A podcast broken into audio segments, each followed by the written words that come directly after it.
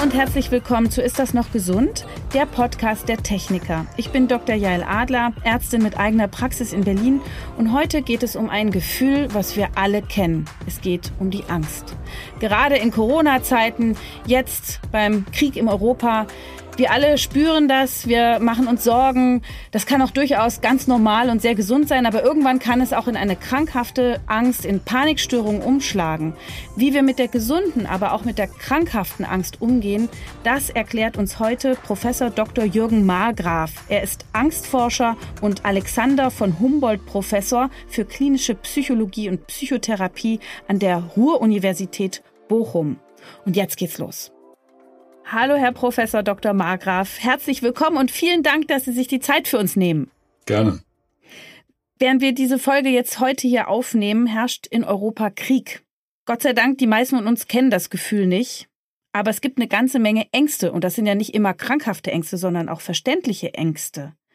Können Sie die bisschen einordnen, diese Angst, die wir jetzt gerade alle wahrnehmen? Zum Beispiel, wenn man nachts aufwacht und nochmal schnell die Nachrichten checkt, was da gerade passiert ist, während wir schliefen. Ich bin froh, dass Sie so einleiten. Da muss man zunächst mal festhalten, Angst ist was Sinnvolles. Die hat eine Funktion und hat einen hohen Überlebenswert. Sie warnt vor Gefahren, bereitet schnelles Handeln vor. Insofern ist es gut, wenn wir Angst haben. Angst hält auch nicht unendlich lange an. Sie geht in den meisten Fällen auch von alleine wieder runter. Mhm. Wenn eine Situation uns neu vorkommt, wenn wir zu sehr betonen, sowas hat es noch nie gegeben, dann wird die Angst größer. Insofern könnte es auch hilfreich sein, sich klarzumachen, dass es gar nicht stimmt. Es ist keine grundsätzlich neue Situation. Wir sind auch nicht in einer neuen Welt aufgewacht, sondern wir sind aus einer Lebenslüge aufgewacht. Kriege hat es die ganze Zeit gegeben und übrigens auch nicht nur weit, weit weg. Und das sollte uns eigentlich immer auch angehen. Insofern ist es eigentlich eine gute Sache. Machen Sie sich keine Sorgen. Lassen Sie die Angst auf sich kommen. Umso schneller geht sie wieder weg. Wenn Sie aber nachts, so wie es gerade gesagt wurde, noch schnell die Nachrichten checken, dann sind Sie vermutlich schon ein, zwei Schritte zu weit gegangen. Dann besteht die Gefahr, dass Sie in das sogenannte Doom-Scrolling reinrutschen. Oh, was ist das? Doom, der Untergang und Scrollen am Bildschirm runterrauschen im Internet, suchen nach einer Schreckensnachricht und der nächsten und der übernächsten. Mhm. Ähm, das ist nicht gut. Man muss seinen äh, Informationskonsum beschränken. Mhm. Sie dürfen jeden Tag sich informieren. Sie sollten gucken, dass Sie sich in Qualitätsmedien informieren. Aber Sie sollten die Zeit beschränken. Von Mensch zu Mensch verschieden, wie viel man braucht.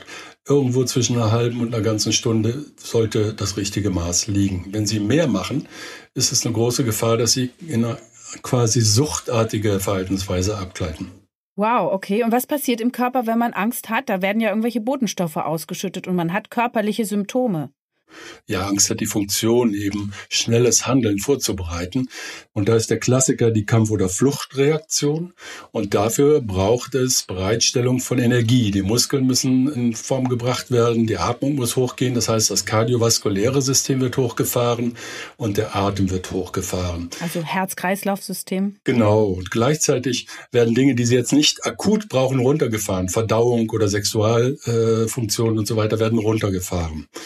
Es ist ähm, nicht nur eine Kampf- oder Fluchtreaktion. Es gibt noch ein drittes Reaktionsmuster, das ist die Schreckstarre oder umgangssprachlich auch Schock- oder Todstellreflex. Mhm. Das ist ähm, dann der Fall, wenn Leute sich völlig überfordert fühlen und dann wirklich versuchen, den Kopf in den Sand zu stecken und möglichst die Augen zuzumachen und zu hoffen, dass der ganze Schrecken nicht da ist. Jetzt hatten wir ja gerade Corona und haben es natürlich auch noch, aber äh, der Krieg überschattet jetzt alles und verändert auch die Gefühlslage nochmal. Was passiert da mit uns Menschen? Haben alle Menschen vor denselben Dingen Angst oder vielleicht können Sie das doch ein bisschen einordnen? Es gibt beides. Wir sind als Menschen schon eine Einheit in der Vielfalt. Also wir haben sehr viel gemein, aber es gibt auch wirklich Individualität, die uns unterscheidet. Nun ist es so, dass wir Dinge, die wir gut kennen, da nehmen wir die Unterschiede stärker wahr. Wir glauben, dass wir uns so sehr unterscheiden. In Wirklichkeit sind wir Menschen doch sehr, sehr gleich. Aus der Sicht eines Schimpansen, eines Hundes oder einer Ameise sehen wir alle ziemlich gleich aus. Aber wenn man näher dran ist, dann sieht man halt diese Unterschiede. Wir haben diese fest vorprogrammierten Verhaltensweisen, die aus grauer Vorzeit stammen und die auch wirklich bei jedem gesunden Menschen auftreten. Wir haben aber auch die Fähigkeit, aus Erfahrung zu lernen. Dieses Lernen kann mehr oder minder gut oder korrekt oder adäquat sein.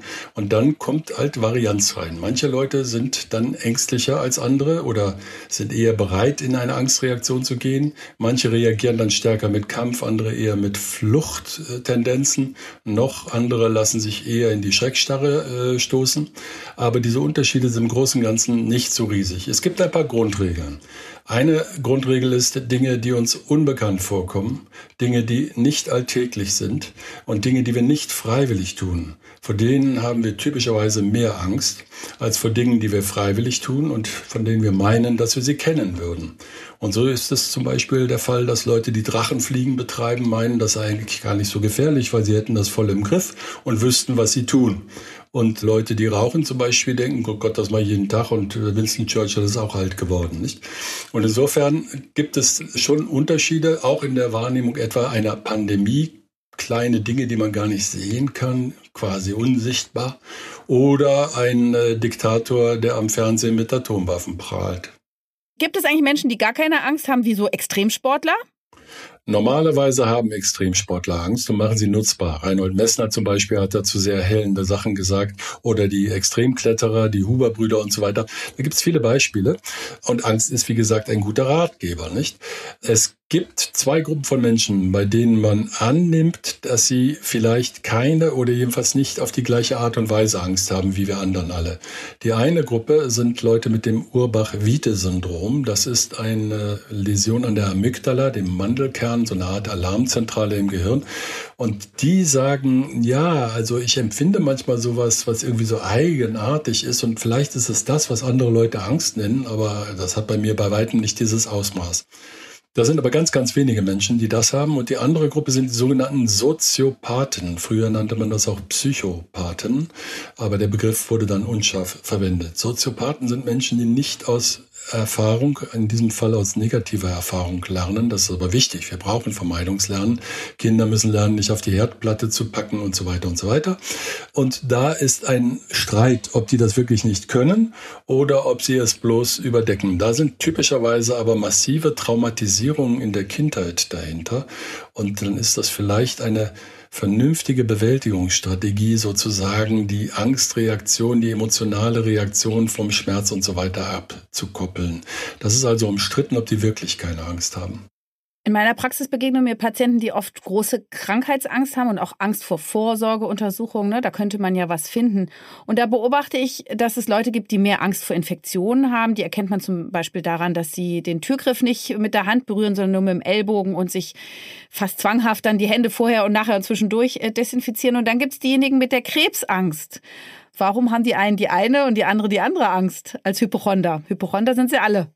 Da ist sehr viel Lernen äh, dabei. Wenn Menschen bestimmte Informationen haben, dann hat das eine Wirkung auf sie. Um Ihnen ein Beispiel zu geben aus meiner eigenen Praxis, ich beschäftige mich eben seit vielen Jahren mit Ängsten, auch mit klinisch relevanten Ängsten. Eine Variante ist die sogenannte Panikstörung.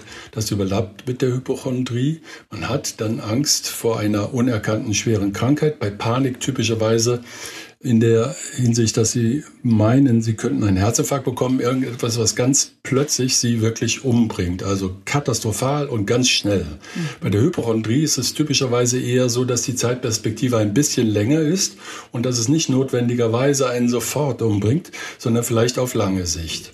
Wenn nun ein Mensch, der bisher auf sein Herz achtet, weil er weiß, am Herzinfarkt kann man sofort sterben, wenn der nun lernt, dass man auch an anderen Dingen ganz akut äh, sterben kann, dann werden da auch Symptome entwickelt, dann wird da hingeschaut, dann wird versucht, Vorsorge zu treffen, das ist ja auch nicht immer falsch.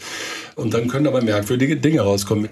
Wir wissen, dass es eine Vorbereitung von Lernerfahrungen gibt, also dass die Umwelt und die Erbausstattung zusammenwirken und bestimmte Verbindungen mhm. von Reizen und Reaktionen sind genetisch vorbereitet. Mhm. Beispielsweise eben das Erlernen von einer Angstreaktion auf etwas, das aussieht wie eine Schlange. Das ist bei unseren nächsten Verwandten, den Affen, genetisch vorbereitet und es gibt viele Hinweise darauf, dass es auch beim Menschen so ist. Klinisch sehen wir dann nachher, es gibt halt Schlangenphobiker, auch bei uns, obwohl es bei uns eigentlich so gut wie keine Schlangen gibt, die für Menschen gefährlich sind. Und in Ländern, wo es diese Schlangen gibt, da gibt es erstaunlich wenig Phobiker. Hierzulande sind es dann vielleicht aber auch die Spinnen und die haben wir sowohl hier als auch da. Ja, aber das macht auch nochmal einen großen Unterschied. In der Tat, wir haben eine sehr große Ambulanz hier. Wir sehen um die 3000 Patienten im Jahr. Und äh, einer unserer absoluten Schwerpunkte sind die Ängste. Wir sehen also auch viele Phobiker oder Menschen mit phobischen Ängsten. Und die großen Gruppen sind äh, unter anderem bei den Tierphobien eben die Spinnen- und die Schlangenphobien. Mhm. Es gibt aber auch Hunde- und Katzenphobien. Oh. Und die Frage ist, warum gibt es dann zum Beispiel keine Wespenphobien und äh, warum gibt es sowas wie Spinnenphobien? Wir haben in unseren Breitengraden keine Spinnen, die unsere Haut durchbeißen können oder durchdringen können. Nicht? Und das ist trotzdem eine große Furcht, die die Menschen haben. Ne? Und warum ist das so? Vermutlich, weil der Mensch eben in Afrika sich entwickelt hat, der moderne Mensch. Und dort gibt es sehr wohl Spinnen, die für uns gefährlich sind. Es gibt aber noch weitere interessante Überlegungen in diesem Kontext. Wenn Sie schauen, wie sich eine Spinne bewegt mit ihren acht Beinen, die bewegt sich anders als andere Insekten. Die krabbeln, das ist vielleicht eklig, aber eine Spinne hat eine Bewegung, die eigentlich so aussieht, aussieht, als ob da so eine Hand ganz von alleine läuft, ohne dass da was hinten dran ist. Mhm. Das ist sehr befremdlich und das macht uns Angst. Mhm. Und das kennen wir jetzt wiederum aus dem Tierreich, beispielsweise bei Rentieren im Norden von Lappland, wenn die da in irgendeine Büchse treten, die irgendein Tourist da hat fallen lassen und dann anfangen zu humpeln, dann kommen die anderen Rentiere und greifen dieses Tier an, weil es sich so komisch, merkwürdig und fremd bewegt. Das macht dann Angst. Also es kann dieses Unbekannte sein in Kombination mit, dass es da eine reale Gefahr gab in grauer Vorzeit. Und dann kommen manchmal solche Überlegungen, ja, warum keine Wespenphobien? Gut, also Wespen tun weh, aber sind jetzt nicht tödlich. Und warum keine Froschphobien? Es gibt tierisch giftige Frösche, viel, viel giftiger als Spinnen. Der Pfeilgiftfrosch etwa, der bringt sie um, wenn sie den nur anfassen. Gut, aber die Antwort ist, naja, der lebt halt nicht in Afrika, der lebt in Südamerika und die Menschheit ist nicht dort entstanden, da ist er erst später hingewandert. Wir haben jetzt gerade schon so ein bisschen über die verschiedenen Otto-Normal-Ängste gesprochen. Vielleicht können wir an der Stelle noch mal kurz sagen, wie wir damit umgehen. Sie sind ja noch nicht krankhaft. Wir haben gelernt, es ist auch teilweise physiologisch und gesund und manchmal nervt es aber auch. Also was tun, wenn wir jetzt betroffen sind. Ja, und in dieser Situation, in der wir jetzt gerade sind, wir haben eine Pandemie hinter uns oder jetzt haben wir einen Krieg und dieser Krieg droht zu eskalieren oder eskaliert bereits, da ist es absolut normal und sinnvoll, Angst zu haben. Und meine Empfehlung ist, lassen Sie sie kommen. Wenn Sie versuchen, diese Angst mit Gewalt zu unterdrücken, kostet Sie das Kraft. Und es wird nicht funktionieren. Es gibt dazu ein berühmtes Experiment, das mit dem weißen Bären. Wenn Sie Lust haben, können Sie es auch mal einfach selbst ausprobieren. Versuchen Sie mal ernsthaft, die nächste Minute nicht an einen weißen Bären zu denken. Ja? Typischerweise, wenn ich das mit Patienten mache, dann mache ich ein bisschen mehr einen Aufbau und äh, dann sage ich, jetzt bin ich still und jetzt so und vorher lasse ich den weißen Bären sich mal vorstellen und jetzt gar nicht mehr. Ne? Und so gut wie alle Menschen denken schon in den ersten Sekunden daran. Ja? Und die meisten denken mehrfach daran. Das klappt nicht, weil wenn ich versuche, aktiv nicht an etwas zu denken, denke ich schon an das, woran ich nicht denken will. Mhm. Und deswegen geht dieses Angstunterdrücken nicht. Das kostet aber sehr viel Kraft.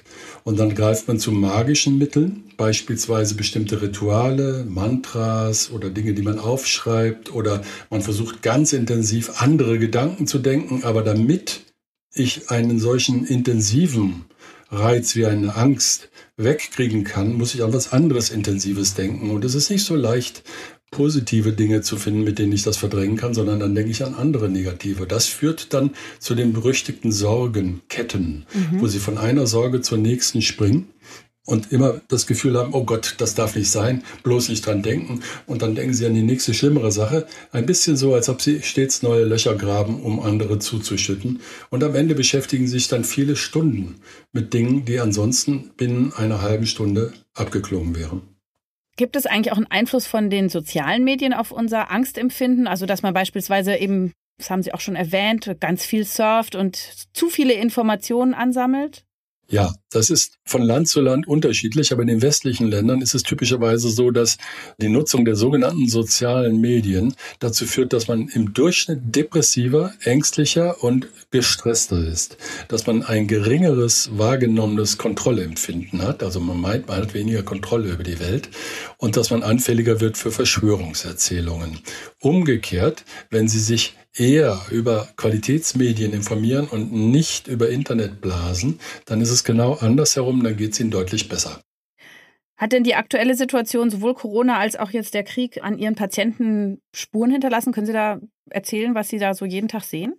Ja, ich kann sowohl berichten, was wir in der Ambulanz sehen, als auch ähm, berichten, was die Wissenschaft über Jahrzehnte auch schon bei früheren Krisen erforscht und herausgefunden hat. Wir haben am Anfang erstmal bei der Pandemie eine große Solidarisierungswelle gesehen. Wir hatten jede Menge Unruhe natürlich, aber die Leute waren nicht übermäßig ängstlich. Mhm. Aber das kippt dann nach einer Weile und jetzt ist es zwei Jahre. Inzwischen sehen wir sehr viel mehr Anfragen nach Behandlungen bei uns und das gilt insbesondere für die jungen Menschen, mhm. die Jugendlichen und die Kinder für die natürlich die Maßnahmen auch tatsächlich besonders beeinträchtigend waren. Mhm. Damit will ich nicht sagen, dass man die nicht hätte machen sollen, sondern es ist ganz im Gegenteil absolut sinnvoll. Wir haben damit Hunderttausende von Toten allein in unserem Land verhindert. Aber es ist halt eine schwierige Zeit äh, für die Kinder und deswegen ist das bei denen wirklich stärker zu sehen. Man weiß dann darüber hinaus, dass in Kriegszeiten erstmal zwar Unruhe kommt, aber das motiviert die meisten Menschen zum Handeln. Sie gehen zum Beispiel los und kaufen Wasserflaschen und lagern die im Keller. Sie lesen nochmal nach, was das Bundesamt für Katastrophenschutz sagt. Sie sollten Kerzen haben und Streichhölzer, wenn der Strom ausfällt. Dann tun sie das und haben das Gefühl, okay, jetzt habe ich was getan. Mhm. Sie unterschreiben beispielsweise Hilfsaufrufe, Solidaritätserklärungen, sie gehen demonstrieren, sie spenden für die Ukraine. Das alles sind Dinge, die Ihnen helfen, das Ganze gut zu bewältigen. Alles, was Sie aktiv tun können und was Ihnen das Gefühl von Kontrolle gibt, mhm. das hilft und das sorgt dafür, dass Sie nicht psychisch krank werden. Wir wissen jetzt, was passiert langfristig, wenn solche Krisen länger anhalten oder wenn es sehr viel schlimmer wird, wenn wir bombardiert werden, unter dem Bombenhagel aushalten müssen. Das ist belastend, aber es ist nicht so, dass die Mehrzahl der Leute dann in eine posttraumatische Belastungsstörung kommt oder ähnliches. Was schon passiert ist, wenn das Ganze gesellschaftliche, ich nenne es jetzt mal Schleifspuren hinterlässt, langfristige, sei es die Pandemie, Geschäfte gehen kaputt, Lebensträume gehen kaputt, oder sei es der Krieg, wo wortwörtlich Dinge kaputt gehen, oder Menschen getötet werden, dann wissen wir, dass das mit einer Verzögerung von oft sowas wie zwei bis drei Jahren dann mhm. doch zu Folgen führt. Es spielt dann noch eine Rolle, ob das Ganze ein kollektives Trauma ist oder ein individuelles. Kollektive Traumata werden anders bewältigt. Dann sind nicht Sie persönlich das Ziel. Das gilt nicht Ihnen als Mensch. Mhm. Aber wenn Sie als Gruppe betroffen sind, dann können Sie es viel besser wegstecken. Und wenn dann danach eine Phase kommt, wo man aufräumt, die Ärmel hochkrempelt und so weiter, dann geht das glimpflich ab. Wenn hingegen danach eine lange Phase von Depression, von großen wirtschaftlichen Schwierigkeiten, von ethischer Abwertung dessen, was da geschehen ist und so weiter kommt, dann wird es halt für die Gesamtbevölkerung tatsächlich auch schwieriger. Kommen wir mal zu den krankhaften Ängsten. Ab wann ist es krankhaft? Welche Symptome? Worauf muss man achten? Es ist ein fließender Übergang bei der Angst, weil das eben so eine sehr sinnvolle Emotion ist. Aber irgendwann ist es tatsächlich zu viel. Es gibt zum einen typische Muster an Beschwerden, die gehäuft miteinander auftreten. Das nennt man dann ein Syndrom oder wenn man eben will, eben eine Störung.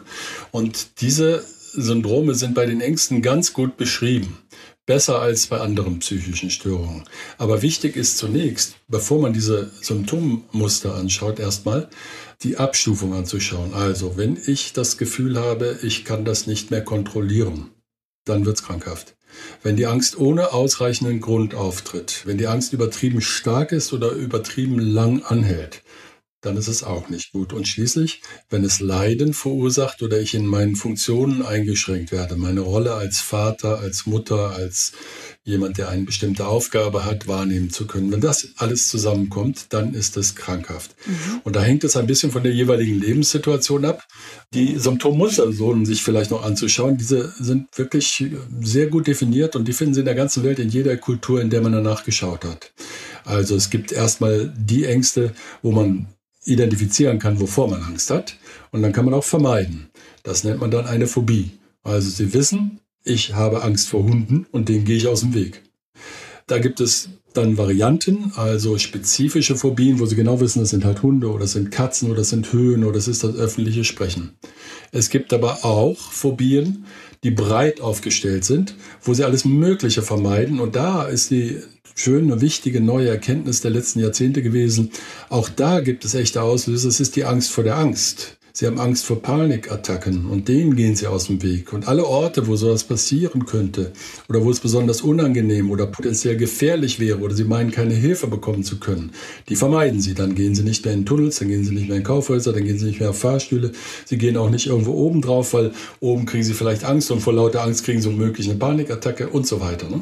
Das wäre die Agoraphobie. Und die dritte Phobie hat man bis vor kurzem noch soziale Phobie genannt. Neuerdings heißt das jetzt soziale Angststörung. Das ist ist eben die Angst vor negativer Bewertung durch andere Menschen. Und da gibt es ja noch viel absurdere Phobien, mhm. wie zum Beispiel, dass man sich vor Hühnern fürchtet oder vor langen Wörtern oder der Farbe vom Geld. Knöpfe und Clowns waren zwei der Sachen, zu denen ich in den letzten Jahren viel befragt wurde. Ja, und da fragt man sich, wie kommt man da drauf? Das geht leicht. Also äh, das Erlernen von Ängsten ist vorbereitet. Das läuft aber bei weitem nicht äh, gleich für alle Reize. Da spricht man von der mangelnden Äquipotentialität. Manche Reiztypen lösen viel leichter Ängste aus als andere. Aber wenn die Koppelung stark genug ist, dann können sie auch vor ziemlich unwahrscheinlichen Dingen Ängste erwerben.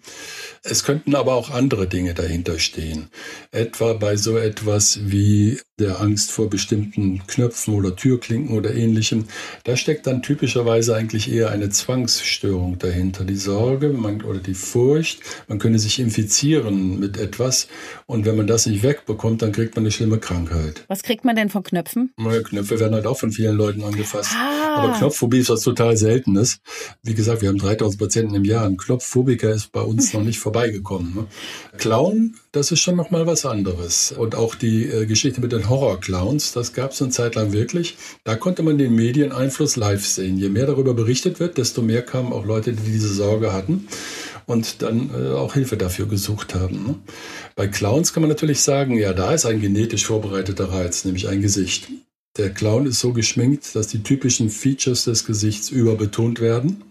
Es ist fratzenhaft und es ist eine Bewegung dabei bei Clowns. Und Clowns zeichnen sich auch dadurch aus, dass sie Unvorhergesehenes machen und dass sie Grenzen nicht einhalten. Mhm. Im Zirkus springt der mal plötzlich über den Manegen rein und setzt sich bei jemandem auf den Schoß. Sie sind nicht sicher. Ne? Mhm. Ne?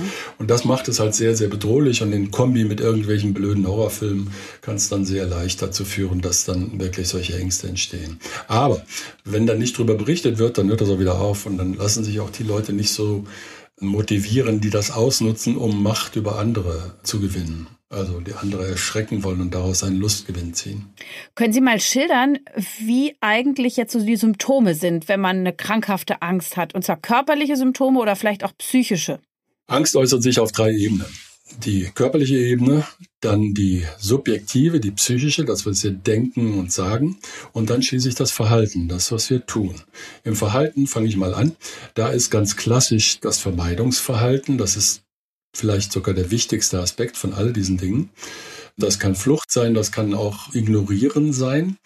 Das kann auch heißen, sie gehen bestimmten Orten grundsätzlich aus dem Weg und versuchen gar nicht erst in Kontakt zu kommen. Mhm. Beim Denken geht es um Gefahr, wahrgenommene Gefahr und um die wahrgenommenen Bewältigungsmöglichkeiten. Und das macht einen großen Unterschied. Wenn Sie das Gefühl haben, das ist zwar potenziell gefährlich, aber ich habe das im Griff, dann ist das gar nicht so unangenehm. Und dann gibt es durchaus Leute, die das sogar gezielt aufsuchen.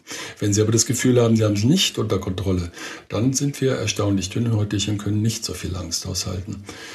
Also die wahrgenommenen Bewältigungsfähigkeiten sind ebenfalls wichtig. Und im Körper ist es kurzfristig erstmal diese Mobilisierung von Energie für rasches Handeln, also die kardiovaskulären, die respiratorischen Effekte, das Runterfahren von unnötigen Reaktionen. Respiratorisch die Atmung? Die Atmungseffekte, genau, damit sie genügend Puste haben, um laufen zu können, sei es zum Kämpfen, sei es zum Fliehen und die unnötigen Dinge, die runtergefahren werden. Es gibt dann Ausschüttungen von Hormonen, die der Stressbewältigung dienen. Mhm. Wir sind grundsätzlich so gebaut, dass wir bei Stress, bei Belastung erstmal Abwehrkräfte mobilisieren und dann eine gestärkte Abwehrkraft für eine gewisse Zeit auch haben. Das kann sogar ziemlich lange sein. und schwankt auch wiederum von Mensch zu Mensch. Aber irgendwann ist zu viel zu viel und dann lassen die Abwehrkräfte nach und dann macht uns Stress tatsächlich auch krank. Das ist das berühmte allgemeine Adaptationssyndrom von Hans Selye, wenn Sie in Deutsch aussprechen. Der hat das 1945 formuliert und das hat bis heute Bestand. Ich habe mal gelesen, dass Angst die Vernunft abschaltet. Stimmt das? Das kann im Einzelfall stimmen, aber im Durchschnitt nicht. Erstmal ist es sehr vernünftig, Angst zu haben. Aber wenn Sie zulassen, dass äh, die Angst Ihre Entscheidungen diktiert, ohne dass Sie das noch abwägen, vernünftig, mhm. dann ist es nicht mehr gut. Und übrigens, um das nochmal klarzustellen, Mut ist nicht die Abwesenheit von Angst, sondern die Überwindung von Angst. Okay, klingt sogar richtig gut, philosophisch. Wenn jemand eine schwere Angststörung hat, äh, ist man da überhaupt noch lebensfähig? Also kommt man mit dem Alltag zurecht? Die meisten Menschen kommen mit dem Alltag zurecht, aber sie leiden sehr stark. So stark, dass je nachdem, welche Form von Angststörung da ist und welche Hoffnung auf Veränderung, Verbesserung die Menschen haben, dass tatsächlich auch die Suizidalität erhöht ist. Mhm. Aber im Grundsatz gilt, dass man die allermeisten Menschen, dass die mit auch Angststörungen noch einigermaßen zurechtkommen. Nichtsdestotrotz ist das Leiden groß und die Lebensqualität wird eingeschränkt. Und wenn das länger anhält, dann kommen typischerweise Depressionen dazu dann ist das schon ein sehr großes Paket. Und wenn es noch länger anhält, dann kommt Sucht dazu. In unseren Breitengraden typischerweise etwas unterschiedlich nach Geschlechtern. Frauen bekommen abhängig machende Medikamente verordnet und Männer greifen zur Flasche. Diese Unterschiede nivellieren sich ein wenig, aber wir haben leider das Problem, dass bei Angststörungen mittlerweile flächendeckend und viel zu schnell aus allen Rohren psychopharmakologisch geschossen wird, obwohl das keine dauerhafte Lösung ist und ein hohes Risiko für langfristige langfristige Probleme mit sich bringt. Und an dieser Stelle ist der perfekte Moment für unsere neue Rubrik, der Mythencheck der Techniker. In jeder Folge gehen wir drei populären Vorstellungen, Vorurteilen oder Volksweisheiten auf den Grund. Zusammen mit unserem Studiogast beantworten wir die Frage, was stimmt denn wirklich? Mythos Nummer 1. Frauen leiden häufiger unter Angststörungen als Männer kein Mythos. Im Durchschnitt haben Frauen häufiger Angststörungen als Männer. Es gibt allerdings den Effekt, dass Frauen es auch eher zugeben als Männer. Und es gibt einzelne Angststörungen, wo das Verhältnis ausgeglichen ist, bei bestimmten Formen der sozialen Angst. Und es gibt sogar eine Angst, die häufiger bei Männern ist, und das ist die Blutspritzen- und Verletzungsphobie. Mythos Nummer zwei. Entspannungsübungen können Angststörungen heilen. Entspannungsübungen können helfen, aber nicht akut, sondern wenn man es regelmäßig macht. Also regelmäßige Übungen jeden Tag und über längere Zeit. Wenn Sie an den Dalai Lama denken, der meditiert seit Jahrzehnten und da hat das einen Effekt. Kurzfristig ist es keine Hilfe und es kann sogar Angst verstärken. Bei etwa der Panikstörung ist es so, dass wenn Sie Entspannung machen, dass dann häufiger Panikattacken auftreten. Das kommt wahrscheinlich deswegen, weil man dann in sich reinhorcht und dann eher körperinterne Vorgänge wahrnimmt, wie zum Beispiel einen veränderten oder einen stärkeren Herzschlag. Das Herz schlägt langsamer, aber stärker, das merkt man dann besser und so können Panikattacken ausgelöst werden. Mythos Nummer drei. Panikattacken sind lebensgefährlich. Das ist ein klarer Mythos, kann man absolut zurückweisen. Panikattacken sind nicht lebensgefährlich. Es könnte mittelbar ein Problem bestehen, wenn Sie beispielsweise auf der Autobahn sind, schnell fahren und dann eine Panikattacke haben und dann unüberlegt reagieren. Aber die Panikattacke bringt Sie dann nicht um, sondern Ihre Reaktion darauf. Es ist aber absolut nachvollziehbar, dass Menschen mit Panikattacken diese Sorge haben, dass sie jetzt sterben würden, das ist tatsächlich ihre Kernbefürchtung, dass eine unmittelbare Katastrophe vor ihnen steht und typischerweise ist es, dass das Herz oder die Atmung aussetzt. Das war der Mythencheck der Techniker. Ich habe eine Patientin, die wacht nachts auf und hat dann Panikattacken, so aus dem Nichts. Woher kommt das? Und ist das vielleicht auch ein biochemisches Ungleichgewicht, was sie da nachts hat, das irgendwie Cortisol in irgendeine Richtung schwingt oder so? Die äh, nächtlichen Panikattacken wurden lange als Gegenargument verwendet und manche Patienten sehen das auch heute noch so. Gegenargument gegen sogenannte kognitive Erklärung, also dass die falsche Bewertung von Körpersymptomen da so eine große Rolle spielt. Da ist aber eine falsche Idee dahinter. Es ist nicht so, dass das Denken im Schlaf aufhört. Das Denken geht im Schlaf weiter. Mhm.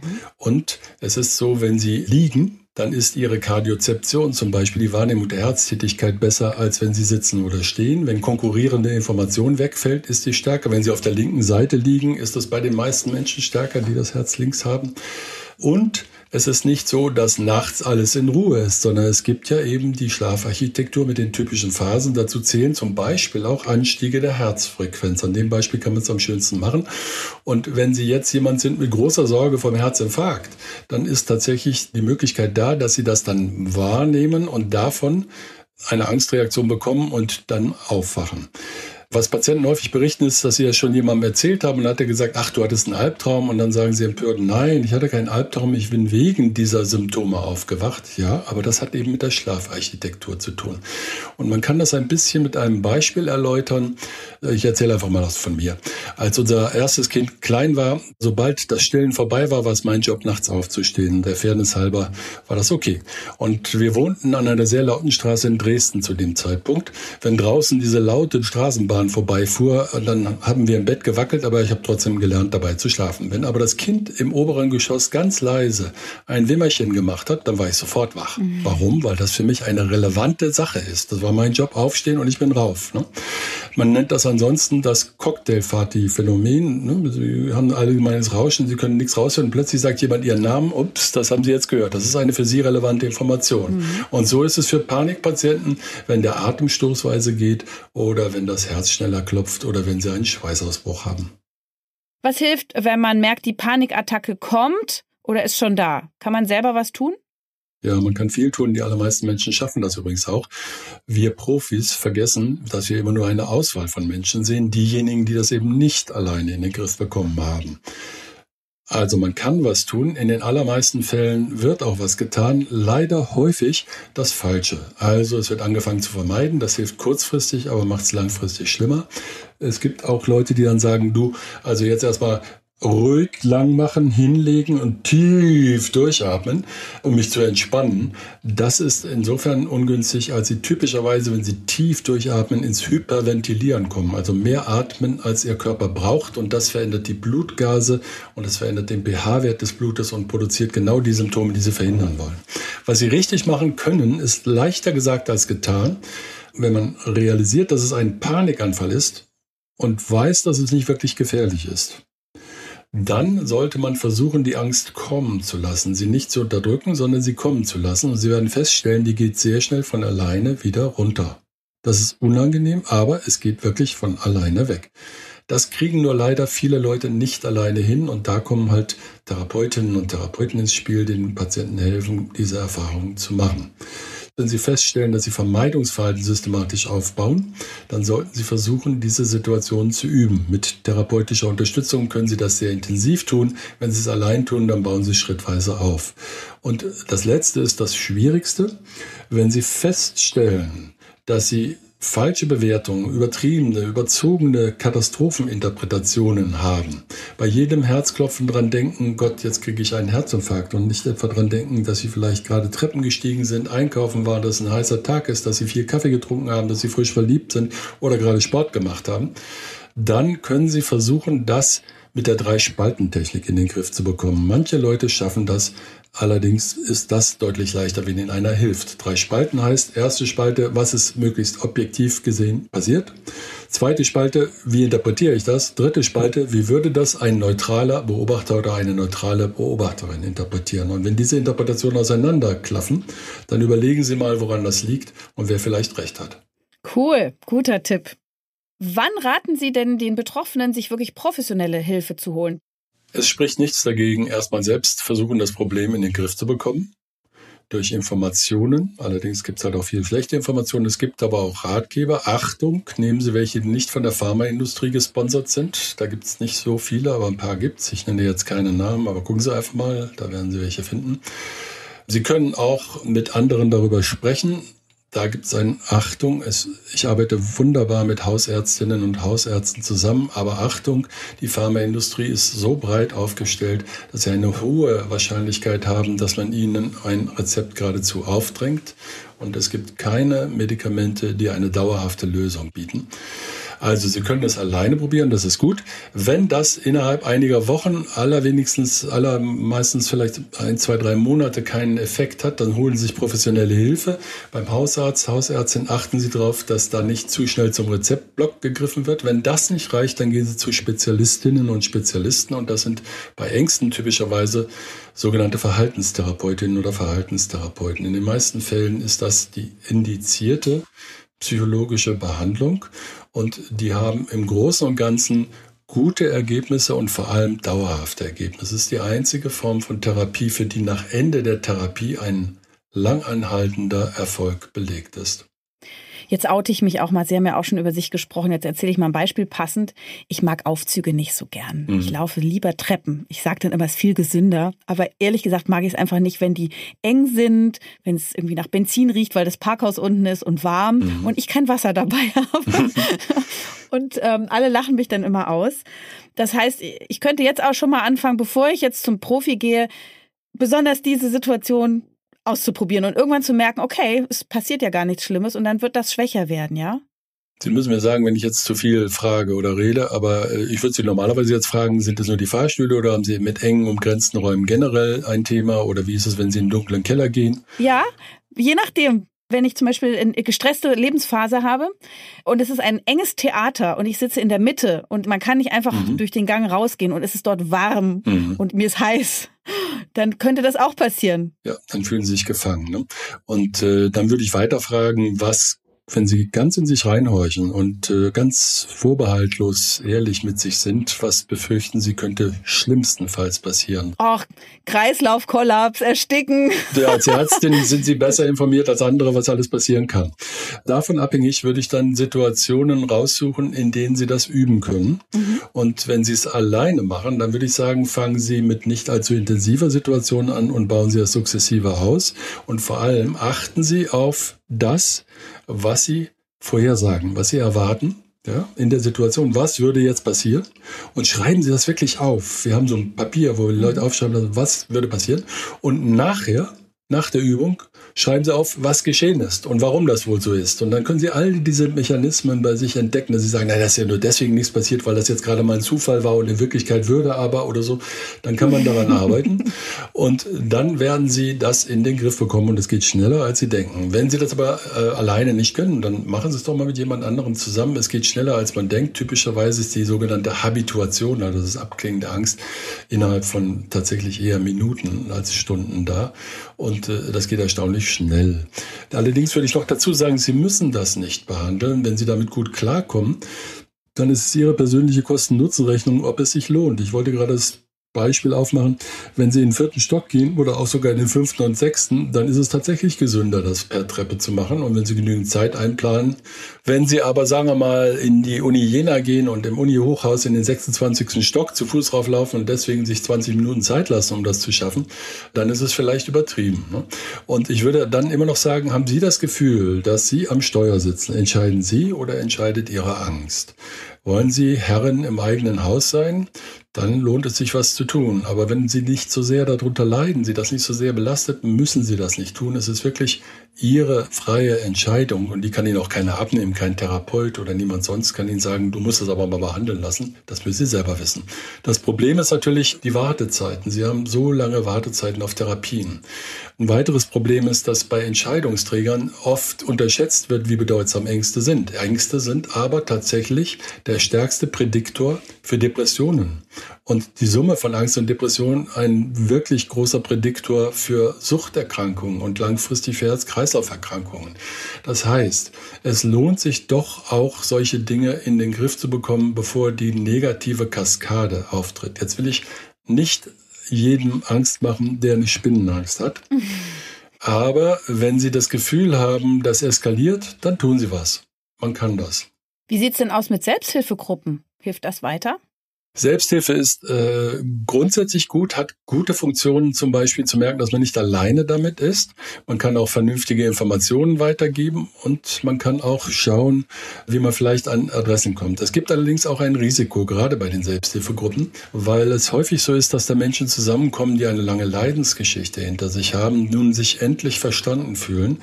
Dann kann das eine übertriebene Bedeutung bekommen. Sie sollen aber eigentlich sich nicht lebenslang als Angstpatient definieren definieren oder Angstpatientin, sondern sie sollen das überwinden. Man kann das überwinden. Und ich sehe manchmal mit Sorge, dass bei manchen Selbsthilfegruppen so eine Ideologie da ist, wer es einmal hatte, der wird es immer haben. So ein bisschen wie bei den anonymen Alkoholikern, du kannst da nie richtig raus, du wirst das immer bleiben. Äh, das wäre dann nicht gut. Aber es gibt durchaus Selbsthilfegruppen, die anders drauf sind und die auch sehr, sehr nützlich dann sind. Und was raten Sie Außenstehenden, wenn die sehen, jemand in ihrem engeren Umfeld ist von übermäßigen Ängsten betroffen? Grundsätzlich würde ich sagen, erstmal akzeptieren, nicht kritisieren, auch nicht als Schwäche oder ähnliches auslegen. Das stimmt alles nicht. Man muss dann unterscheiden, das normale mitmenschliche Reagieren in einer akuten Situation und eine therapeutische Reaktion. Bei einer Angstbehandlung ist es typischerweise so, dass Therapeutinnen und Therapeuten dem Patienten helfen, ihre Angst kommen zu lassen und dann zu sehen, dass die von alleine runtergeht, dass man sie überwinden kann. Das würde ich aber jetzt Angehörigen oder Freunden nicht raten, weil die normale mitmenschliche Reaktion, wenn jemand Angst hat, ist, den in den Arm zu nehmen oder zu sagen, du, das ist nicht so schlimm oder ich bin bei dir, ich passe auf dich auf oder solche Dinge. Ne? Das hilft aber nur kurzfristig und nicht langfristig. Von daher kann es vielleicht am besten sein, dann doch den Betroffenen oder die Betroffene zu ermutigen, sich professionelle Hilfe zu suchen. In meiner Hautarztpraxis habe ich oft Patienten mit Handekzemen. Und jetzt habe ich heute schon von Ihnen gelernt, es kann sein, dass die zwanghaft sich die Hände waschen. Mir sagen sie immer, sie haben halt Angst vor Infektionen. Und dann steht die Haut in Flammen und dann sage ich, ja Mensch, hören Sie mal auf, so viel zu waschen und desinfizieren und cremen Sie auch mal ein. Aber die beschreiben das wirklich als so eine Art Besessenheit. Mhm. Was rate ich denen? Wenn es jetzt wirklich eine Zwangsstörung ist, und das könnte in vielen Fällen so sein, nicht immer, aber in vielen Fällen, dann haben Sie einen sogenannten Waschzwang. Ne? Und der ist in der Tat für Ihre Haut nicht besonders gesund. Da ist dahinter auch die Sorge eben, dass man sich eine schlimme Krankheit holt, und die Idee, dass man die von sich fernhalten kann, indem man sich die Hände wäscht. Und dann kommt hinzu die Überlegung, nein, ich habe diesen Drang, das zu tun. Ich fühle mich so unwohl, wenn ich das nicht tue. Das kann ich nicht aushalten. Das ist der Punkt, wo man ansetzen kann, wo man tatsächlich den Menschen helfen kann, die Erfahrung zu machen, dass diese Vorhersage nicht stimmt. Ich hatte vorhin schon mal erwähnt, Sie sollten Vorhersagen genau aufschreiben und nachher schauen, ob es wirklich passiert. Und diese Diskrepanz, dieser Vorhersagefehler ist das, womit man am stärksten lernt. In diesem Fall wäre es so, der Drang, mir die Hände zu waschen, der wird immer stärker, bis ich wirklich das überhaupt gar nicht aushalten kann. Und bemerkenswerterweise ist es so, wenn wir in der Therapie den Menschen helfen, sich die Hände schmutzig zu machen und dann nichts zu waschen für eine gewisse Zeit, dass dann der Drang nachlässt und zwar ohne dass sie waschen und zwar ungefähr genauso schnell, wie wenn sie gewaschen hätten. Das ist ganz verblüffend für die meisten Menschen, aber eine sehr, sehr interessante und heilsame Erfahrung. Wie immer, wir Menschen sind schon ziemlich gut darin, uns Dinge zurechtzulegen oder auch umzuinterpretieren. Gute Therapeutinnen und Therapeuten müssen das nachher mit den Patientinnen und Patienten besprechen, weil sonst die Gefahr besteht, dass sie das umdeuten, dass sie sagen, das hat jetzt nur geklappt, weil irgendwas ganz Besonderes war oder weil heute Donnerstag ist und Freitag würde es nicht klappen und so weiter und so weiter. Da muss man ein bisschen dranbleiben, aber dann kann man wirklich helfen. Wow, das war nochmal sehr interessant. Dankeschön. Sie haben vorhin schon so ein bisschen kritisch anklingen lassen, dass Psychopharmaka problematisch sein können in der Behandlung der Angststörungen. Warum? Der wichtigste Punkt ist, dass diese Medikamente keine dauerhafte Lösung bieten. Nach Absetzen der Medikamente kommt in aller Regel das Problem wieder zurück, häufig sogar schlimmer. Es gibt die sogenannten Rebound-Effekte, ein Wiederauftreten der Angst, das dann schlimmer sein kann, als es ursprünglich war. Es gibt äh, an den wichtigen Medikamentengruppen die sogenannten Benzodiazepine. Umgangssprachlich spricht man von Tranquilizern. Die sind ein bisschen in Verruf geraten, werden aber trotzdem noch genommen und übrigens viel länger als in jedem Beipackzettel steht. Und noch wichtiger inzwischen sind die Antidepressiva. Das ist eigentlich ein Marketingbegriff, weil die gar nicht so spezifisch gegen Depressionen wirken, sondern das sind Medikamente, die eine bestimmte pharmakologische Wirkung haben. Die gängigen sind sogenannte SSRIs, selektive Serotonin Reuptake Inhibitoren. Und das Problem ist, dass auch die länger genommen werden, als hm, sie eigentlich genommen werden sollten, dass mit zunehmender Dauer der positive Effekt nachlässt, aber die negativen Effekte steigen. Alle diese Medikamente sind Substanzen, die nach Absetzen nicht mehr wirken, sind auch schädlich während der Schwangerschaft, eine der größten Gruppen unserer Patientinnen sind junge Frauen im gebärfähigen Alter. Man sollte die Medikamente gerade im ersten Drittel der Schwangerschaft nicht nehmen. Das ist genau die Zeit, wo man oft nicht weiß, dass man schwanger ist. Es ist auch so, dass Medikamente zu einer Scheinsicherheit führen und äh, sie in der Haltung bestärken, dass sie in ihrem Leben nichts ändern müssten. Das Medikament würde den Job für sie tun. Das ist leider falsch. Wenn man diese Medikamente jetzt langfristig nimmt, dann wächst auch mit zunehmender Dauer der Einnahme die Gefahr von körperlichen Nebenwirkungen, von Abhängigkeiten und von Demenzen. Das gilt bei den Benzos genauso wie bei den Antidepressiva. Puh. Wahrscheinlich denkt man da nicht nur an Pharma, sondern auch an Kosten-Nutzen, oder? Im Gesundheitswesen, was der Grund ist, dass da so schnell zur Pille gegriffen wird. Ja, aber es hat vor allem mit dem Marketing zu tun. Diese Substanzen gehören zu den großen, großen Umsatzbringern und äh, sie werden sehr aktiv beworben und ähm, es ist so, dass nahezu die gesamten medizinischen Fachkollegen eigentlich auf der Payroll der Industrie stehen. Also die Lehrbücher werden von Leuten geschrieben, die schon früh auch da indoktriniert worden sind. Und es wird immer nur das kurzfristige Ergebnis zur Kenntnis genommen, nicht das langfristige. Das sieht eben negativ aus, wenn Sie mehr als zwei, drei Jahre nachschauen. Das ist ein Problem. Die Kosten-Nutzen-Seite übrigens, dadurch, dass die Wirkung eben nicht anhält, ist die spätestens nach zwei Jahren negativ. Dann übersteigt der Schaden den Nutzen auch monetär. Und dann war noch folgende Frage wichtig. Sind ängstliche Menschen oder Angstpatienten schwach? Angst ist kein Zeichen von Schwäche, sondern Angst ist eine wichtige und notwendige, überlebensrelevante Reaktion. Wenn eine Angst eskaliert oder sich verselbstständigt, ist der Mensch typischerweise nicht schwach. Und ich habe vor unseren Patienten, die zu uns kommen zur Behandlung, den allergrößten Respekt. Ich bewundere ihren Mut.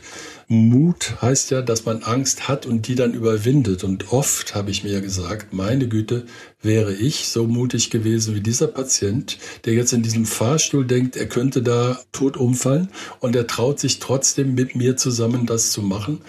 Ich habe auch immer mal wieder an die Situation denken müssen, als mir norwegische Angstforscher angeboten haben, im Sommer doch mal mit Bezahlung der norwegischen Luftwaffe Fallschirmspringen zu lernen und dabei Stressforschung zu machen. Und ich damals gesagt habe, was, wann ist das? Im Juni? Ach du, da haben wir doch Semester. Ich kann doch meine Studenten nicht vier Wochen alleine lassen. Aber ich war klammheimlich auch ein bisschen froh, dass ich jetzt nicht Fallschirmspringen musste. Also, die Patienten sind sehr mutig und das bewundere ich. Und wer es schafft, diese Angst wie ein Stier bei den Hörnern zu packen und sich dagegen zu wehren, sich damit auseinanderzusetzen, der hat Respekt verdient. Sagt Professor Dr. Jürgen Margraf, was für ein Feuerwerk gegen die übermäßige Angst. Ich glaube, Angst verstehen wir jetzt alle viel besser. Wir schämen uns nicht mehr dafür und haben jetzt viele Tricks erfahren, wie wir damit auch gesünder umgehen können. Toll. Danke, danke. Gerne und ich wünsche Ihnen alles Gute. Das war's für heute. In 14 Tagen erscheint die nächste Folge von Ist das noch gesund? Und vielleicht habt ihr bis dahin ja Lust und Zeit, uns in eurer Podcast-App zu bewerten. Wir freuen uns auch über Fragen, Kritik, Themenvorschläge. Das alles gerne dann an podcast.tk.de oder auf den Social-Media-Kanälen der Techniker. Ich sage euch danke fürs Zuhören und bis zum nächsten Mal. Eure Jael Adler.